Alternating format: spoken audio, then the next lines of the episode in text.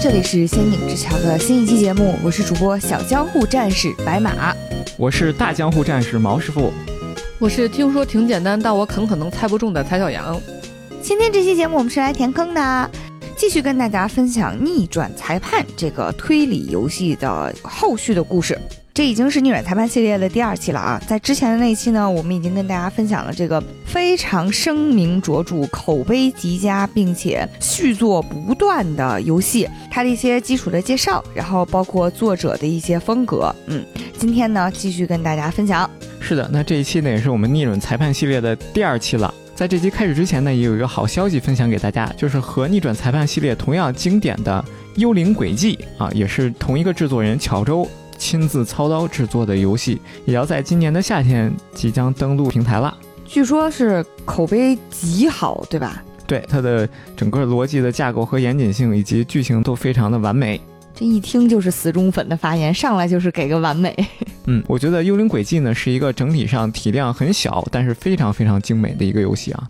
那好，说回来，我们继续回顾一下之前上一期我们讲过的逆转裁判的剧情。那这一次我们逆转裁判，又名上了证人席还想跑，又开庭了啊。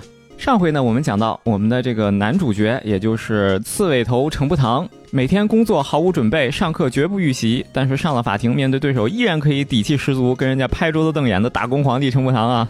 在上一期呢，我们讲到程步堂已经给被谋杀的千寻所长报了仇，然后扳倒了那个手眼通天的后台非常硬的逆转界的高启强，小中文化社的社长小中大，而且呢，接替了千寻所长的律所。说是千寻法律师事务所啊，但其实好像只有陈步堂这这么一个徒弟。另一方面呢，上一个案件当中被诬陷为嫌疑人的千寻老师的妹妹灵里真宵，她呢也是苍苑流灵媒道的未来的门主。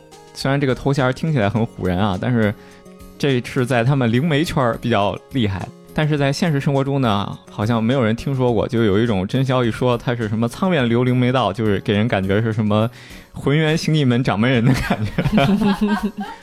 应该也是从这个时候开始，真宵就正式进入故事了，对不对？对，正式在程木堂的法律师事务所里开始了他的修炼。在程木堂眼里呢，真宵妹妹是一个非常可爱，但是呢完全不顶任何用的。实习生都算不上的帮手，但是呢，在真宵眼里，自己是程步堂法律师事务所的副所长，就是公司太小，就是这 title 就容易注水呀。所以我记得今天开始这个案子啊，是有关真宵自己最喜欢的一个偶像的。她作为一个十六岁少女兼苍院流灵媒道掌门继承人的这个身份，她自己的偶像，她的偶像是谁呢？是是一个什么灵？嗯，其实真宵虽然作为一个灵媒圈的人啊，但是他的偶像还是挺接地气的。是谁呢？其实就是年轻人当中最受欢迎的超级英雄。嗯，这是真宵的原话啊。嗯，陈木堂曾经问过他说：“这个超级英雄，年轻人是指多大的人呢？”真宵回答说：“大概是十岁左右吧。”那这是迪迦奥特曼吧？哎，你没说错，还真是类似于迪迦奥特曼，因为是当时奥特曼其实也就是特摄剧嘛，就我理解的特摄就是套个皮套，然后 biu biu biu 咚咚咚 的，对。然后呢，他所迷恋的这个偶像呢，就是特摄圈正当红的偶像，叫大江户战士将军超人。这听着比迪迦奥特曼可有排面多，还有一些历史感是吧？主要是名字长，嗯。我就想起来之前好像看喜剧片的时候听听说过铁拳无敌孙中山，就是这种感觉。嗯，对，大江户战士将军超人呢，它是一个以新江户城为背景的架空历史题材的特摄剧啊，围绕着将军超人和他的永恒对手一生之敌恶大官 两个人的战斗展开的。真宵呢，说是每天在律师事务所里修行，但实际上可能每天沉迷于看这种特摄剧。而且是十岁左右的年轻人爱看的特摄剧。嗯，真宵其实当时的年龄已经是十七岁了，在看特摄剧的间隙，偶尔呢还去法律事务所的喷头下头打坐修行一下，还老嫌喷头水压不够。这个虽然真宵很闲，闲也是有闲的理由的，因为程伯堂法律师事务所虽然开业了，而且上一次案件呢造成的轰动很大。但是这个名气呢，完全没有转移到程步堂这边来，所以呢，开业了一个多月，依然一单都没接到啊。程步堂还是在为这个房租发愁。结果呢，第二天晚上，真宵就给程步堂打电话了，说不好了，出大事了。程步堂说出什么大事了呢？真宵说，大将军他把他的对手鄂大官给杀了。然后程步堂就吐槽说，杀鄂大官本来就是他的工作吧。但其实呢，是怎么回事呢？第二天电视也播放了消息，就是饰演大将军的这个演员，嗯，他叫何兴三郎，用他的大将军招牌的武器将军长枪一枪捅死了鄂大关的演员一代武志。这件事儿呢，呃，不光是演艺圈很震撼，对于真宵他们这个十岁 特摄圈也是很震撼的。孩子的世界破碎，这孩子的世界完美了。看到直接看到了大结局，对，正义执行了，这是。然后呢，程步堂还在想着这个事儿跟自己也没有什么关系的时候，啊，突然就有人给他打了个电话，原来就是这个大将军的演员何兴三郎委托程步堂当他的辩护律师，嗯，去接这个案子。照理来说，程慕堂现在还啥名气也没有呢，一单都没接到，为什么会找他呢？是因是因为真宵是他的什么狂热私生粉，自己主动推销上门说我们可以帮你。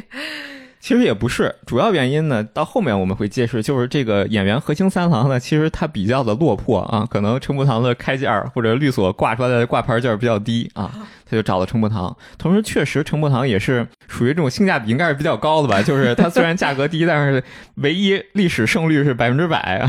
虽然只打了两场，但是历史胜率百分之百。所以当时陈步堂接了这个单子，就非常的兴奋啊，直接带着真宵就去找这个嫌疑人谈话了。这个嫌疑人呢，何星三郎是一个什么人呢？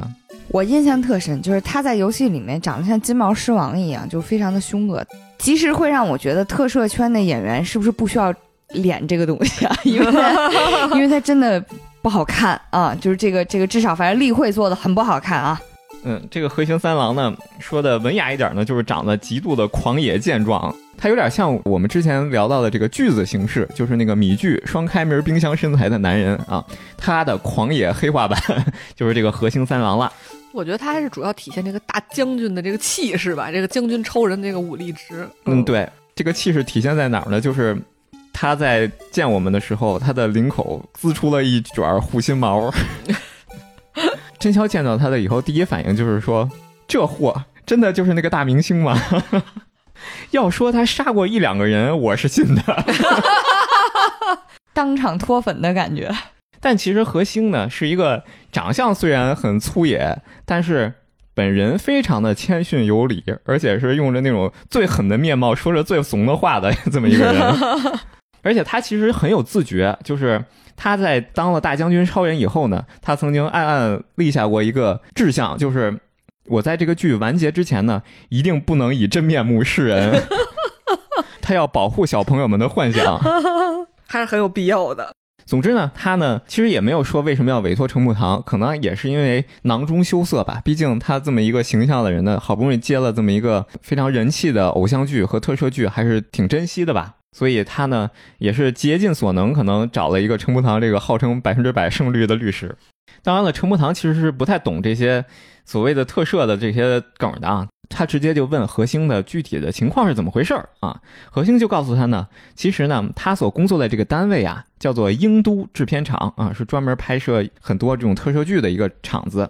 嗯，在案发当天呢，他们早上十点钟就开始讨论这些动作和剧情，一些工作人员呢就在讨论区一直在聊天然后在设计。到了中午呢，他们就一起吃了个饭。吃饭之后呢，何星就觉得有点困，他就去演员休息室睡觉去了。这一觉，这午觉就睡到了下午五点。虽然我已经忘差不多了，但是我猜想他这觉一定不是自然睡下去的，肯定有人下药。其实，如果你睡午觉的话，你就知道，如果你睡三十分钟的话，你醒来以后你会非常的清醒，非常的振奋。如果你睡时间长了，比如你睡了俩小时，那你就想着干脆这下午的班也别上了，直接就睡到晚上了。三十分钟不醒，这辈子就醒不了。等他五点醒来的时候，直接就被人给逮捕了。说是下午四点的时候，大家呢讨论完，这些工作人员都去了彩排的这个摄影棚。嗯，在摄影棚里发现饰演鄂大官的这个人啊，他穿着鄂大官的皮套，被人一枪给捅死了。把这个皮套打开以后呢，发现就是这个鄂大官的演员，叫做一代武志。你说这个被人一枪捅死的这个枪，就是红缨枪，就是传说中那大将军那那大枪是吗？对，其实按理说这种道具枪应该是没开刃的啊，所以这个要给人一枪捅死，力气应该是非常大的。可能也是因为这个原因，所以直接就逮捕了何星三郎。跟何星讨论完之后呢，程步堂就带着真宵火速赶往了案发的现场，也就是英都制片厂。嗯，接下来他们就遇到了整个逆转裁判全系列。嘴炮话痨，无人能敌；口无遮拦，嘴臭至极；头发花白，元气十足；追星八卦，以貌取人。和史章并列为程步堂最不想在案发现场看到的证人。遇见连氏一生之敌的人生梦魇。制片厂的保安大厂香女士，嗯，是一个头发花白的大婶儿。但是这大婶儿不一样的地方就是，她是真拿根鸡毛当令箭，就是会很疯狂的刁难你。然后呢，她刁难你就算了，她还人身攻击你。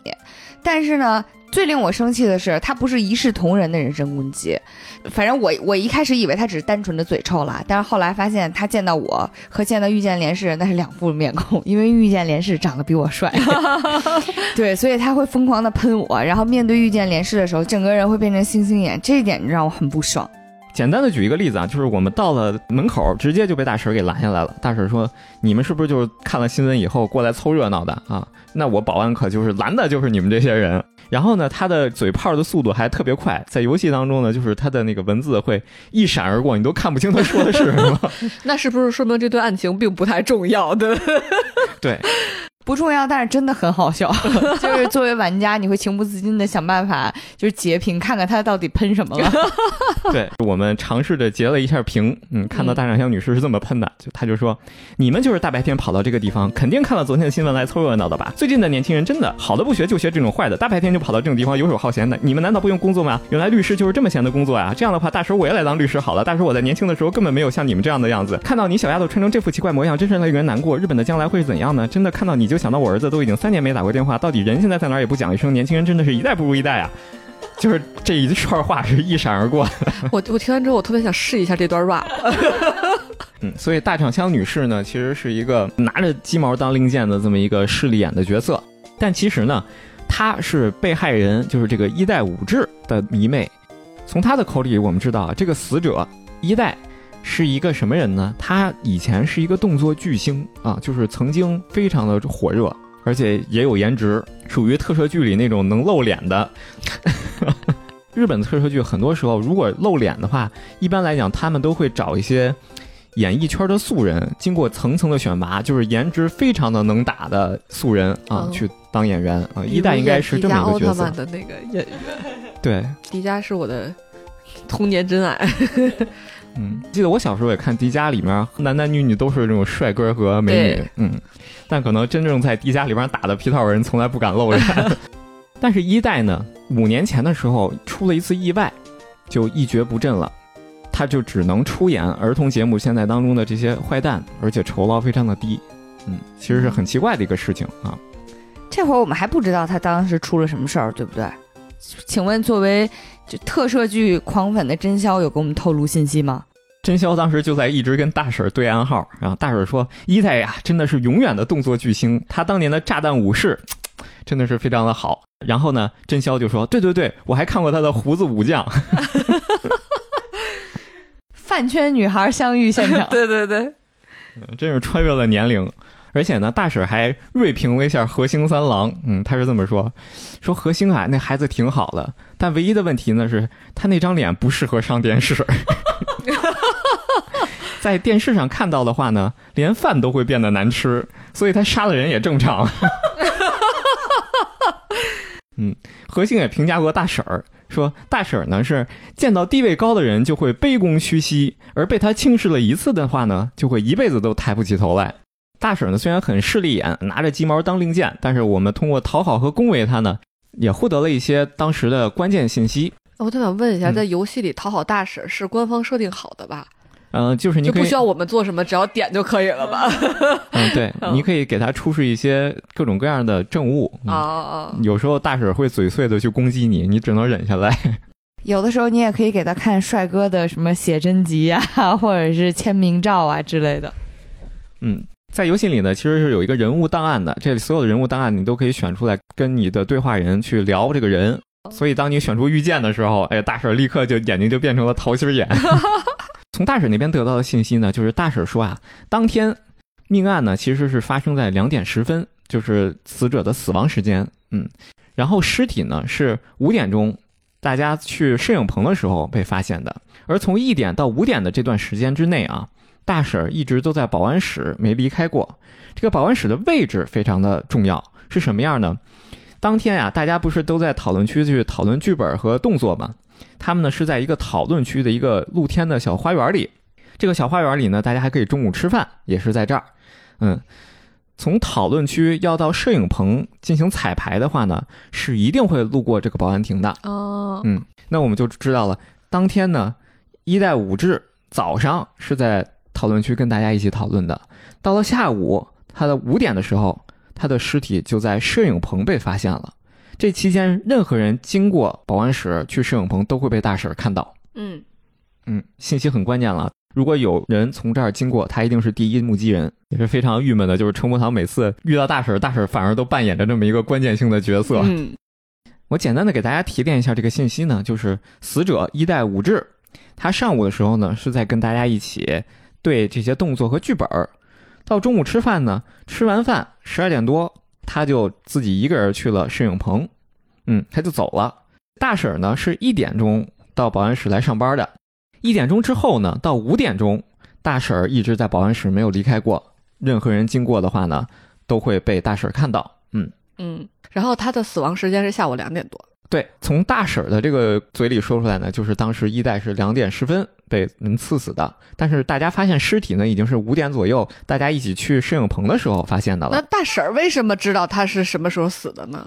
哎，那就得往后听了。哦，而且呢，这个大婶儿呢，她其实是有很铁证的，嗯，就是不光大婶儿自己能看，而且在保安室旁边有一个自动摄像头，有任何人经过他这个摄像头呢是感应式的，都会拍下来并且记录时间。大婶儿是怎么知道这个人是两点十分死掉的呢？哎，这就说到我们另外一个口无遮拦，明明说着说不会让你知道任何案案件信息，但是总是不小心被你给套出来的人，就是我们的米剧句子形式，他也一如既往的负责这起命案啊。在上一期节目里，他的名字好像被我们播成了寄居，对，但是在评论区里呢，有同好向我们指出来，他那个名字的中文应该叫米剧。之所以读错了呢，是因为当时我们之前玩的是那种汉化的 GBA 版本的游戏啊，所以它的这个分辨率特别的不清晰，所以容易看错这些字儿。那句子形式呢，见到我们就跟我们说啊，他一来到这个英都制片厂的时候，受到的待遇就跟我们完全不一样啊。大婶儿一看到他的警察证，特别热情的招待他，就把什么各种信息都透给了米剧形式。所以呢，这个死者的死亡时间呢，也是大婶儿从米剧这儿套到的。真笑就是说，大婶儿真的是权力的走狗啊！除了米剧和大婶儿以外呢，这个现场啊，还有一个人是当地的工作人员，也就是这个英都制片厂的道具小妹妹，是一个眼镜娘，嗯，负责道具的这些维护啊、整理啊。但是呢，她的手艺活儿非常的糙，经常会把这个道具修的问题更严重。她呢，其实是当天在现场的啊、是在讨论区，在上午讨论完呢，他就一直在讨论区的厂房里收拾道具。嗯，他看到了何星进入了讨论区的演员休息室，就没出来过，所以他相信何星呢是个好人。何星这个脸庞，居然有人相信他是个好人，也不容易 啊。就是相当于何星进去睡觉，然后狠狠的睡了一觉，并且没出来，这件事情是有人证的。嗯，只能证明他没有再露过脸儿，他有可能翻窗户出去了呢，对吧？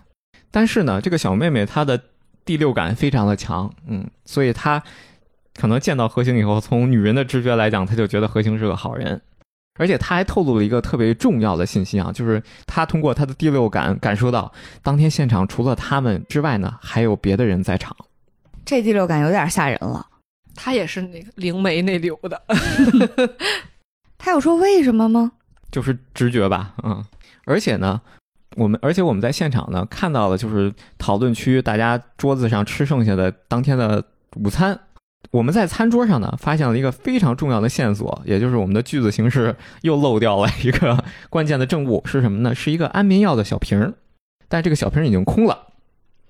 哦，那白马猜对了呀，他就是给人下了药了。其实这个安眠药啊，到后面是检测出了死者一代五志的指纹的，嗯，所以当时给何星下药的人是一代五志，嗯，说明何星当时可能就是被人下了药了，然后直接一觉就昏睡到下午五点了，他能五点醒过来就不容易了。不容易，不容易。但也是因为这个小妹妹跟我们透露了这么多信息啊，所以大婶就直接去找小妹妹对质去了啊。就是按理说，是吧？这个警察规定了严格的保密制度，你怎么能对这种随随便便来的外人胡说八道呢？啊，虽然他自己也胡说八道吧，嗯可是大婶说的多又快，别人记不住，听不清且记不住。嗯。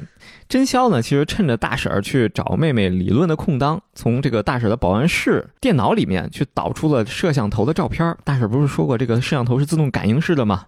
嗯，他会把当天所有从保安室门口经过的人都拍下来，这个其实很关键的啊。只要有犯人的话，他是一定会经过这个嗯，地方的。那犯人可能是大婶儿啊。嗯，犯人肯定不能是大婶儿啊，因为死者是帅哥呀。如果死者是何星三郎的话，那犯人有可能是大婶儿。但是导出来这张照片呢，让大家大吃一惊。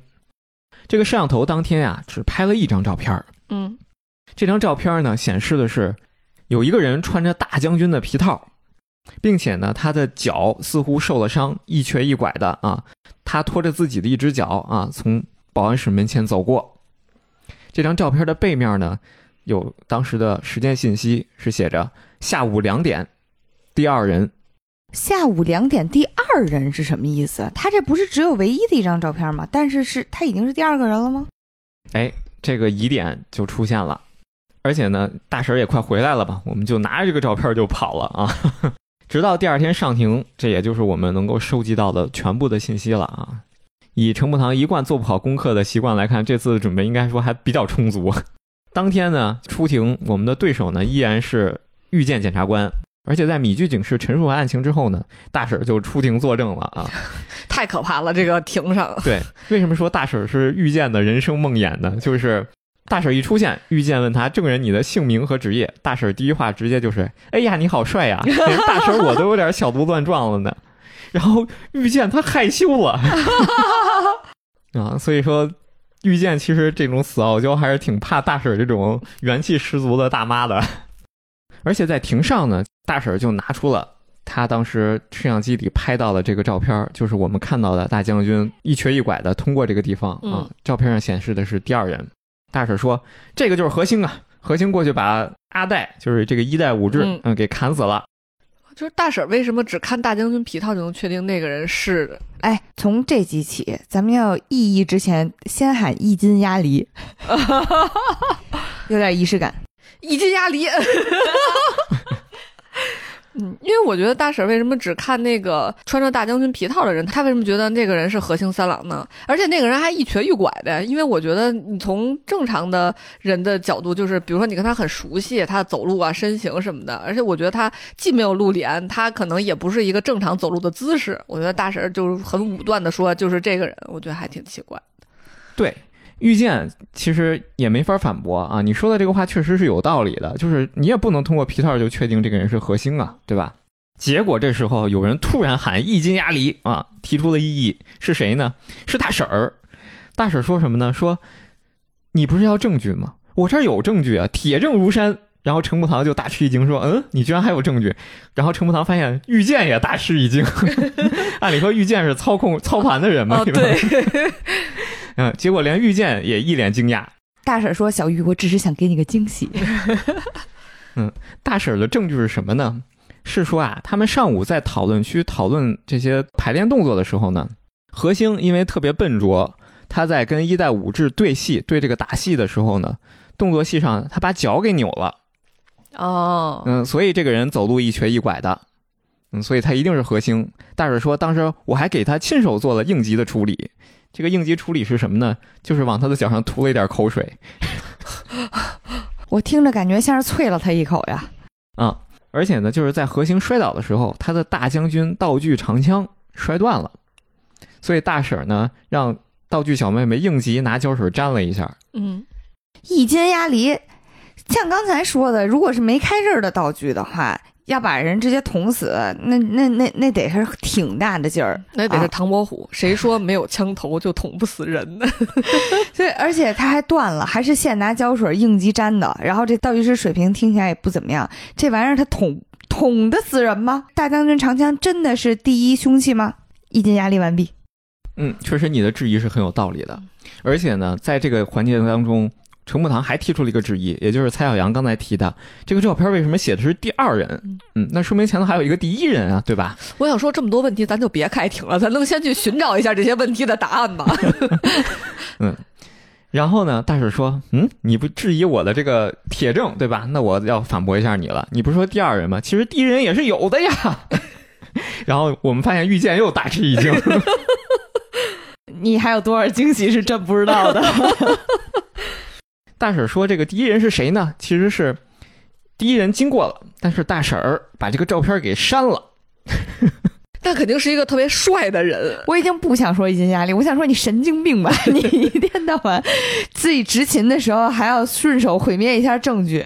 其实大婶儿删这个照片也有点道理，是为什么呢？大婶儿说这个人是一个狂热粉丝，嗯，他是一直跟着这个我们的制片厂，就是大将军这系列呢，在跟拍的一个狂热粉丝。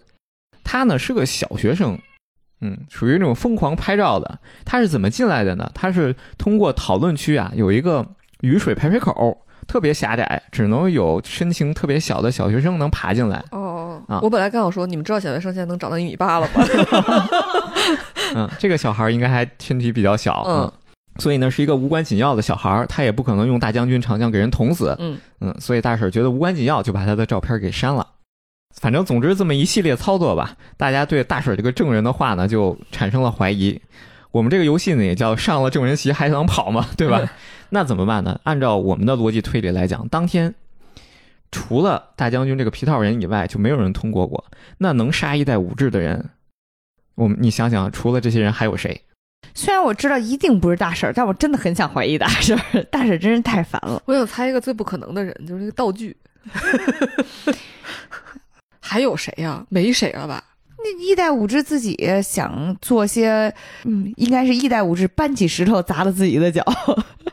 嗯总之呢，当时我们确实没有什么人证了，但是为了给何星脱罪，那就不好意思了，大婶儿，那你就当个替罪羊吧，谁让你上了证人席呢，对吧？后来我们就指证说，肯定是你杀的了，对吧？你当时把这个衣服一穿，因为你也知道何星的脚崴了，嗯，所以你可以装作成他过去把你的小一代给杀了。大婶说：“小手竟然是我自己。大婶说：“小玉啊，你快救救我呀！” 遇见的这会儿特别沉着的说：“检控方目前没有异议。”呃，大婶就急了呀。大婶说：“哼，你不替我辩护了，那我只能还有一个惊喜给你，对大婶。”大婶说：“既然你们都不当人了，大婶我就要把一切都和盘托出了啊！不管你给我的封口令了。”然后呢，玉程步堂就大吃一惊，说：“遇见，你又给人下了封口令。”然后程步堂一扭头看到遇见，也大吃一惊。呃，看来这个封口令还不是遇见给的，是谁呢？大婶说，当天呀，其实制片厂里还有其他人，也就是说，那个小妹妹的第六感是对的。我以为小妹妹的第六感是因为她感应到了那个私生饭小男孩儿，合着还不是他，还有人。对，这个安保措施做的毕竟是大婶儿嘛，啊，所以到处漏风。这个人是谁呢？他不是一个人，还是一堆人。这一堆人呢，是制片厂的导演、制作人以及这些节目的相关的电视台的投资人和领导。这一堆人呢，当时呢在开会。这些人在哪儿开会呢？是在摄影棚区。摄影棚区呢分为两个摄影棚，一代武志这个被害人死在了第一摄影棚。他们这些人开会呢，是在第二摄影棚开的会。嗯、这里补充一点啊，从第二摄影棚到第一摄影棚是不会经过大婶的保安室的，也就是说，他们这些人来来去去呢是不会被监控摄像头拍摄到的。啊，只有从讨论区去摄影棚去的人才会被大婶门口这个保安室的摄像头拍摄到。这些人呢，一堆人一直从当天的上午开会开到了下午，但是因为出现了凶杀案，他们觉得很麻烦，毕竟都是大人物嘛，投资人，他们就给大婶下了封口令，说你别说我们来过。既然出现了这么大的一个重大的纰漏啊，有这么多的人，那肯定我们的庭审就没法继续了嘛，所以就当天闭庭，让继续收集证据。嗯，就算何星是逃过一劫吧。既然发现了新的这些人物，那肯定就要去调查他们了。这些制片人和导演里面有谁和我们的受害人或者是嫌疑人有什么仇怨或者是前史吗？这些呢，其实还不清楚。嗯，但是当天呢，除了这些电视台的这些头发花白的老头老太太们，嗯，还有两个英都制片厂的主要人物，就是制片人和导演。导演呢是一个身形非常胖，而且呢他的表情特别猥琐的一个男人啊。就是他看到真宵以后，他的第一反应是流了一口口水，哎，嗯，然后说：“哎，我突然有了灵感了，就是。”你这个妹子，就是我在我们这个大将军完结之后，我们要拍一个小江户战士女将军。嗯，他是这么一个人。而制片人是谁呢？制片人是一个叫做姬神的，谈吐举止非常的沉稳的女性。嗯，是一个中年女性。就是她有多优雅呢？她跟你说话的时候还叼着一个烟袋。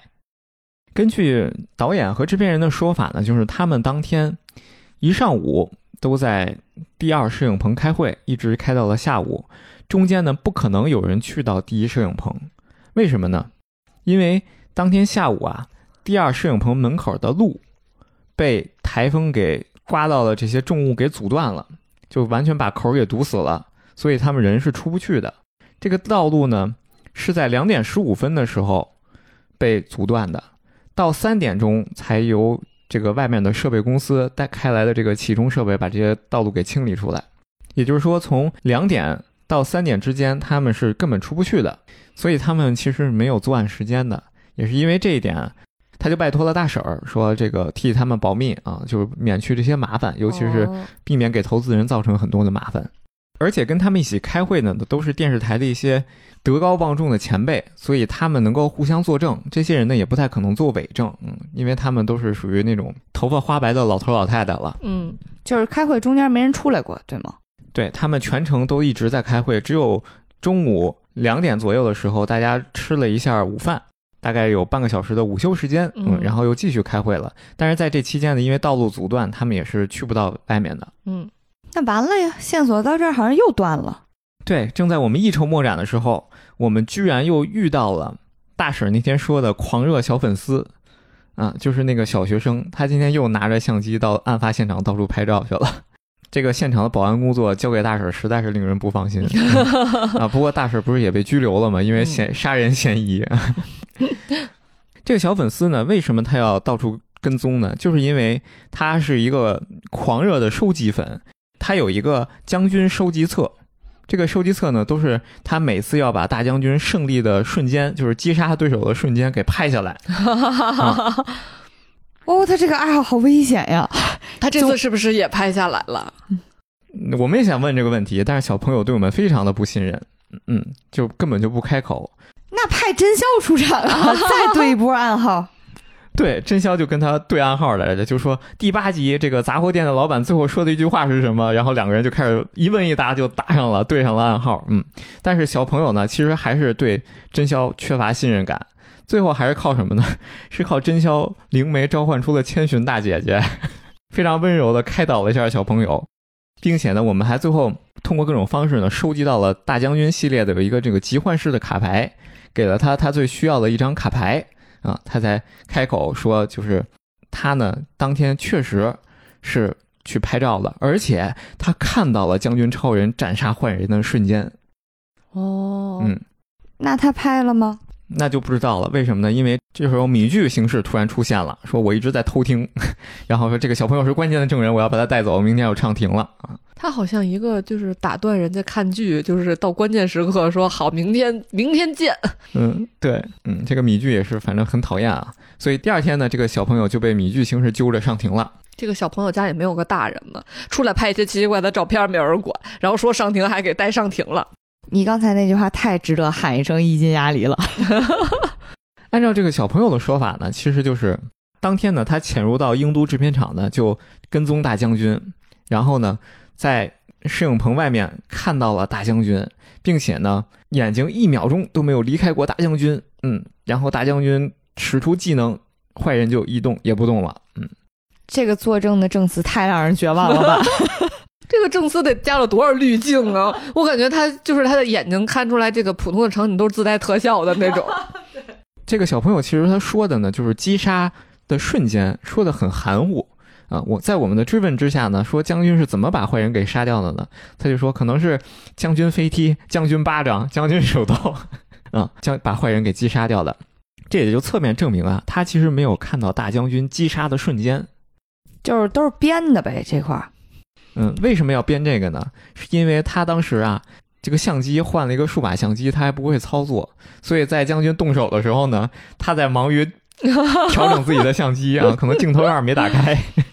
所以这其实他脑内一万级小剧场的内容，嗯嗯，所以呢，他当时没有拍到完整的击杀瞬间，但是呢，他其实也拍了些照片就是也是将军获胜之后的照片那我们就管他要照片但是他说这个照片啊，他拍完之后就删掉了。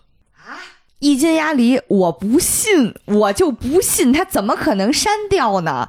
他作为一个铁粉，他这照片，哎，他作为私生饭，他这照片拿出去卖，他都能挣一笔。反正我不信，他一定在撒谎。嗯，对。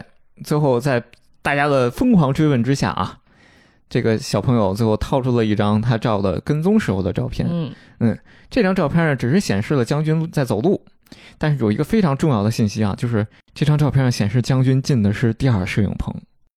哦，就是第二摄影棚的人虽然没有出去，但是怎么都等会儿等会儿等会儿有点乱。死者不是死在第一摄影棚吗？对，这就是问题啊。所以啊，有几现在看是不是有几个可能？第一个呢，就是呃，凶手是完了。这集我不是玩过吗？为什么我现在一一丝记忆都没有了？就是凶手是那天开会里的人的其中之一，然后呢，他抽空出去杀了个人，然后杀完之后他又回来了，他是回来继续开会，中午午休吃饭那半个小时，他是扮成大将军，他是出去之后杀了人，又扮成大将军回来，他是出去之后扮成大将军杀了人，带着大将军的皮套进第二摄影棚脱了。继续开会。其实白马，你刚才触及到了一个很关键的问题了，就是这个小朋友为什么他要把照片给删了？按理说他不是有一个大将军收集册吗？他每次都要把大将军获胜的胜利瞬间给拍下来。因为大将军让他删了，对，那否则他为什么会删呢？之后大将军说：“你帮我把他，因为我觉得他会听大将军的话。”这个时候就要到了我们经典的 PUA 洗脑环节了。你要把思维逆转过来想。与其想他为什么要删掉大将军的照片，不如想想他在什么情况下会删掉大将军的照片。哦，那就是他对大将军幻灭了，他脱粉回踩了，是吗？很接近了啊！所以并不是蔡阳阳刚才说的那个大将军让他删的。嗯，对，不是，是我后来说的这个，就是他幻灭了，然后 对，很接近了。他为什么幻灭了？是因为他看见头套里的人。和他想象的不一样，不帅，因为因为刚才咱们不是说他杀了这个就是大将军，把最后的大恶人杀了这件事是孩子觉得特别厉害的事儿嘛，所以这件事他不会脱粉，他不会幻灭。我觉得幻灭就是像大家说，如果大军把头套摘下来是那个长特别丑，大家可能会接受不了，还不如刚才那个呢。我引导你们一下，你想他将军胜利的照片，他都会留下来。所以那个将军是死者，所以他走进去了，他被第二摄影棚的人杀了。对，嗯，哦，你别哦了，你玩过呀。而且我凭借自己的努力，很丝滑的解出来了，为什么在一定是你讲的有问题？前后的反转有点多啊，所以不太容易能猜出来。蔡小阳真的是有一点推理天赋在身上的。呃，那如果要按照现在这么说，就是。大将军死在了第二摄影棚，然后大将军皮套里的人一直都是死者自己。那其实之前那些线索就得重新都得按照，就是死者穿在大将军里头，你再给大家都盘一遍。嗯，实际上呢是这样，刚才蔡小阳呢也猜出来了，这个小朋友呢什么时候会删掉大将军的照片？只有在大将军本人输掉的情况下，嗯，他幻灭了，他才会删掉大将军的照片，因为这个瞬间不是大将军获胜的瞬间。那么我们也就推导出来，既然大将军输了，那么在大将军皮套里的这个人一定是被杀死了，那这个人才是死者，也就是死者一代武志当天是穿着大将军的服装去到了摄影棚区，并且是在第二摄影棚被人杀害的。但之后呢，他的尸体又出现在了第一摄影棚的案发现场，这就出现了很多的疑点和矛盾。那结合我们之前在员工休息区，也就是讨论区那边的餐桌上发现的那瓶空的安眠药，就可以推理出来，死者一代武志在和他们讨论完剧情和剧本之后呢，因为某一些原因，在中午吃饭的时候给何星三郎下了安眠药，然后呢换上了何星的演出服，就是这个大将军的皮套。一瘸一拐地通过了保安区大婶的眼前，并且有意让保安室门口的这个摄像头拍到了他一瘸一拐穿着大将军皮套走过的照片。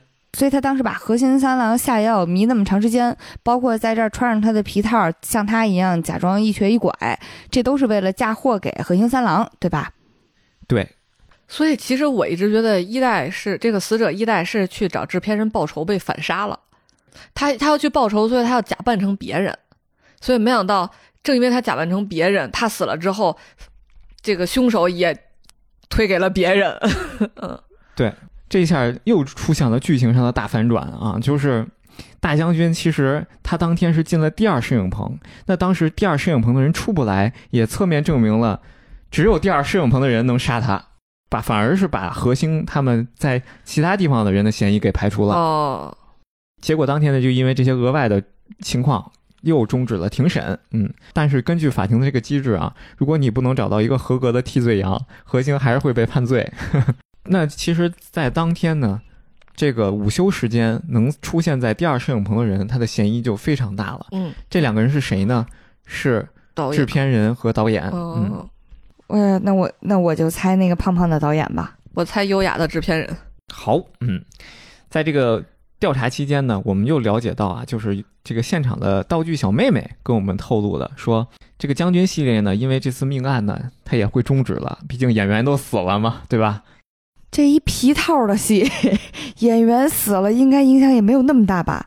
主要是因为制片方的高层啊，不希望这个事件因为杀人案发酵啊，影响他的名誉，而且他跟我们透露啊。这个被害人一代武志以前呢也说过他是顶流的武打明星，后来突然就在五年前接不到好的上单了，啊，这事儿很奇怪。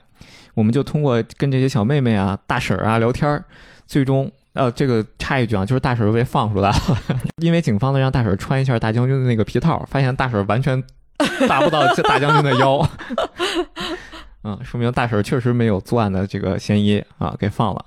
大婶呢，其实就告诉我们说，一代五年前呢，详细情况是怎样的呢？是他在拍摄的时候啊，不小心杀了人。这行业真的好危险哦。其实这种武打戏嘛，可能不小心，不小心杀个人也是合理的吗？就是过失伤人嘛，对吧？但是呢，他的这个杀人行为呢，被制片方给搞定了。因为就是他当时是顶流嘛，任何负面其实都是很不好的。嗯，所以制片方呢，当时帮他搞定了这件事情，最后以现场拍摄的意外事故结案了。嗯嗯，但他也就被制片方，也就是这个制片人机神小姐抓住了把柄，以后呢，只能低价的给机神干活嗯，所以他后面就接不到好的商单了。这个逻辑不对啊！他有了他的把柄之后，应该让他去多干更贵的活儿，然后抽更多的成儿啊！为什么要让他干这种？对，应该是以后你挣一个亿，我给你五块钱这种。对，也可能是因为本人的这个精神状态一下就不好了啊，就各种原因吧啊。但反正他也是没挣着钱，肯定也被机神拿大头了。而且呢，大婶给我们看了他当时珍藏的五年前的案发时候的照片啊，就是当时的意外是怎么产生的。就是被枪捅死的吗？是在第二摄影棚。第二摄影棚呢，它有一个小木屋，很高。它边上呢有一个花圃，这个花圃周围呢有花篮这个围栏。我们小时候都知道，经常有小朋友在围栏上磕到、伤到，因为这个围栏都很尖。嗯嗯，这个意外呢，就是一代武志呢不小心把他对手戏的演员推了下去，摔到了这个护栏的肩上，直接被护栏的尖儿给炸了个对穿。哦。嗯，你不觉得这个死法很相似吗？所以这次他不是被枪捅死的，其实。嗯，这个照片就很关键了，因为它展现了另外一种死亡的可能性嘛。嗯，程步堂就拿起了这张照片就收走了。然后呢，他的老毛病又犯了，就跟上次小中大的情况一样，他直接拿着这个照片去找制片人理论去了，就说你是嫌疑最大的，你看这张照片是不是你们也是通过这种方式，嗯啊，嗯，然后果不其然就被机神小姐召唤出了一堆专业团队的黑衣人给堵了啊，说你要么今天人和照片只能留一个，嗯，这样吧，干脆让你们明天没法出席明天的庭审了。程步堂真是近战法师呀！你这是，你不你的专业技术难道不应该是留在法庭上用吗？你非得私下里一一 v 一找人单挑？问题是你这儿是一，人家不是一啊！可说呢，就在这个关键时刻，哎，忽然有一人大喊：“异议！”一斤鸭梨啊！你们都别动，是谁呢？米剧刑警突然出现了，说我一直偷偷跟着你们。你看这个米剧啊，我觉得他是学精了，就是他在上一次案件里知道谁才是真正的刑警，所以他觉得 只要跟住程步堂就能破案。他也自己不调查了，天天就跟着程步堂偷听。嗯，但也因为这个行为啊，救了程步堂啊，他掏出枪来说：“你们都别动啊，这个。”都不要学，你明天就上庭吧。嗯，这样呢就把程步堂给解救了。在接下来的上庭环节呢，就是这个制片人姬神小姐呢，她是这么证言的：她说当天上午啊，是由导演开着一辆小面包，拉着他们这一堆投资人去了第二摄影棚开会，一直开到了当天的下午两点，然后大家休息了一下，有一个午休时间，然后呢到两点半吃完饭，大家继续开会，一直开到了四点。嗯，这个时候道路也恢复了嘛，大家就准备去彩排了啊，就拿着这些道具啊什么的，去到了第一摄影棚，发现了一代武志的尸体，于是就报警了。这是他的辩解。第一摄影棚和第二摄影棚离得那么远吗？还要开车拉来拉去呢？嗯，距离看起来是非常远的啊，所以得开车，走路肯定是走不到的。他这段话很滴水不漏啊，所以我们没有抓到任何的马脚，而且呢。如果你抓不到马脚，人家就宣判了啊，就是何兴是杀人犯了。嗯，这个时候怎么办呢？陈伯堂咣就拍了个桌子，然后裁判长说：“难道你找出了逆转的方关键了吗？” 陈伯堂说：“啊，原本是想在拍桌子时间里想出提问的问题。拍桌子大概也就一秒吧，他这么拼的吗？而且呢，这时候遇见也突然喊了一斤鸭梨。嗯，陈伯堂说：“我都没喊，你为啥喊？”然后遇见说。同样的原因，我是想在喊意义的时候想一想提出的问题，但是也没有头绪，拍着玩呗，俩人。但这时候我们就看出来，遇见其实他的态度就有变化了啊，他其实是在帮程步堂。制片人也发现了，制片人说：“那你就夫妻混合双打呗。”但是依然打不倒我。这时候呢，遇见呢突然提出来说：“我要求证人提供一个证言，是什么证言呢？是你发现遗体之后做了什么事情。”按照他刚才给的时间线，会都开完了，要去踩点儿了，去了第一摄影棚，发现的尸体。嗯，这时候制片人就被迫，因为检方要求他证言，他必须要证言啊。他证言的是什么呢？是说，当天呢，他们呢从第二摄影棚出来，准备去彩排，发现了人命。嗯，当时何星又不在，大婶到了现场以后呢，大吵大闹，说他的小姨带死了啊。然后呢？何星呢？当时在睡觉，所以没有来。于是呢，他们就拜托了大婶儿保密，然后就回到了第二摄影棚，拿了剧本和演出笔记之后就回家了。嗯，就是这么一个路线。一斤一斤鸭梨，就是他为什么要回第二摄影棚拿他的剧本什么？他不是到第一摄影棚去排练吗？他难道不是应该带到了第一摄影棚？对他给的解释呢是说，当时出了人命嘛，肯定彩排不了了，所以他就没带。啊！但是他怎么能知道出人命了呢？对，这就是我不好了，我现在很很震惊啊！对，这就是问题啊！就是他只有因为彩排嘛，肯定你得带着剧本去啊，对吧？你不带剧本去，你是预见到了会有人死吗？所以你不带。哦，这个时候现场也是提出了一斤鸭梨，但是一斤鸭梨的人是遇见，真的是红蓝混合双打了啊！这个时候。制片人就赶紧找补，说不不不是，其实是因为当时我看到一代的脚受伤了，所以认定彩排肯定进行不了了。你看他受伤，他也知道。对，但是当时大婶说是何星受的伤。对，这就出现了关键的矛盾点，他为什么他会认为是死者受的伤呢？所以在这儿再梳理一下啊，就是嗯，证据明确的是，嫌疑人何星确实是受伤了，因为上药的是保安。对，啊，然后另一个跟受伤相关的物证是大婶儿的摄像头里拍到过一个穿着大将军皮套的人一瘸一拐的走过去，这个是第二个受伤，还有一个是制片人意外自曝说死者受了伤，但是很奇怪，他如果确定死者受伤，那唯一的可能性是他确认过啥呢？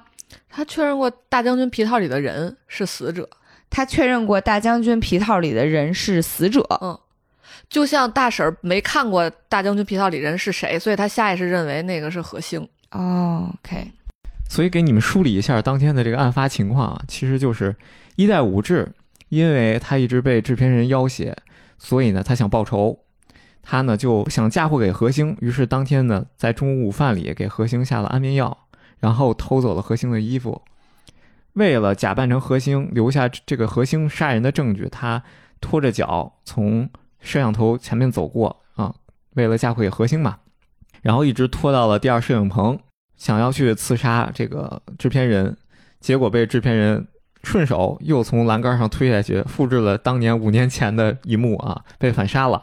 一代武志就是这个被害人，什么时候开始脚步假装受伤的呢？就是去到摄影棚区之后开始假扮的，嗯，所以他想知道这个信息，只有在当天的下午两点左右的时候见到过被害人，他才能够误以为是被害人脚部受了伤，不然他在别的地方呢，只会得到受伤的是何星三郎这个信息。所以之后，他的黑衣人团队打扫了现场，然后把把死者搬到了第一摄影棚，还给他换上了那个大坏蛋的衣服。对，但不是黑衣团队干的，嗯那天当天黑衣团队没在啊嗯，当天呢是导演是共犯啊，跟他一起把这个 后后来留遗留的现场给处理了。导演喜欢他，因为特别优雅。其实有可能导演也有什么把柄被他威要挟了。嗯哦，之后呢，这个案件就顺利的结案了。嗯，而且呢，在庭审结束之后，遇见还过来找陈木堂了，就是在他案件过程当中，他其实后来一直在帮陈步堂玩儿。然后呢，就出现了经典的名画，就是遇见抓紧了自己的衣服。然后一边侧过头去说：“因为你的缘故，我的心中萌生了多余的情感，请你以后再也别出现在我的面前。咦，” 然后他所谓不让陈木堂再次出现在他面前的方式，就是他自己辞职了。咦，咦，自古红蓝出 CP，这这股恋爱的酸臭味。然后呢，尽管制片方想尽办法去消解这件事儿，但是最后还是引起了轰动。嗯，就这件事儿最后还是被曝光出来了，嗯被大家纷纷的转发。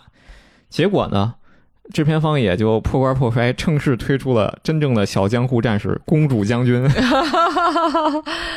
我出场了，但是问题在于什么呢？问题是这个皮套里的演员还是何星三郎，公主也是他呀！我的嗯天哪！所以何星再往后就越发的不能露脸了。你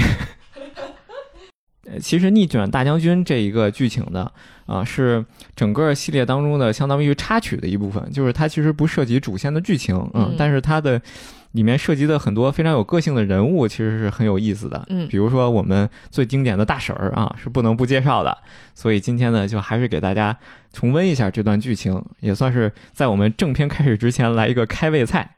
那接下来呢，就我们这个插曲就告一段落了啊，进入我们的真正的正片大餐，嗯、也是开始上难度了啊，就是我们的 DL 六号事件。后面这个案子我印象特别深，一方面的原因是案情和他的这个推理设计依然非常的在他的框架内非常的严谨，另外一方面呢，也是因为被告身份特殊。呃，而且这个案件的最开始的这个开头，这个所谓的蝎子剧情嘛，就是一小段剧情，实在是令人非常的震惊吧？啊，我简单形容一下这个画面，就是在烟波浩渺之上，有一艘小船儿，你也不知道是谁，在一片黑暗和孤寂之中说了一声 “Merry Christmas”，然后一声枪响，扑通一声，再出现的人是谁呢？是御剑连氏拿着手枪，震惊地坐在船上。让你辞职吧，不好好干你那活儿吧，成凶手了吧？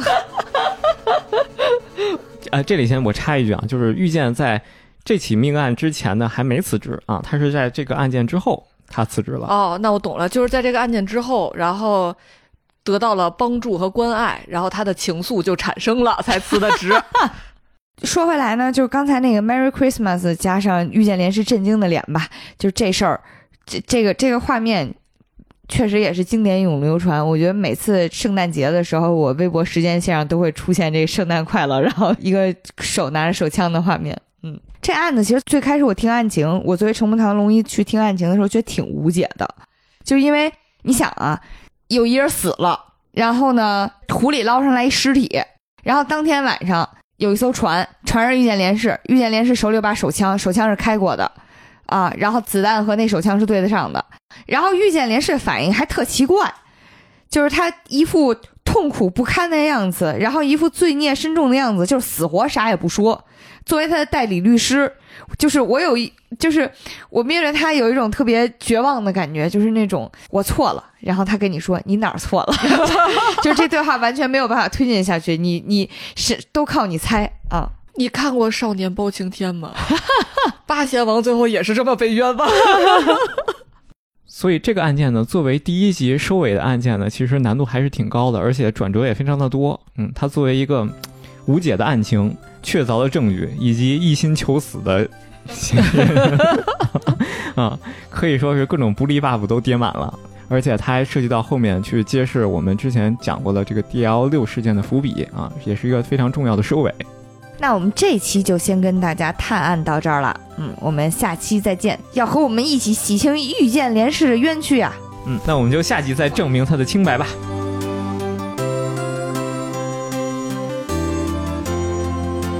要和我们一起洗清遇见连氏的冤屈啊，嗯，那我们就下集再去洗白他吧。什么叫洗白？嗯，那我们就下集再去给他脱罪吧。什么叫脱罪？脱罪一般是……那我那我们就下集再证明他的清白吧。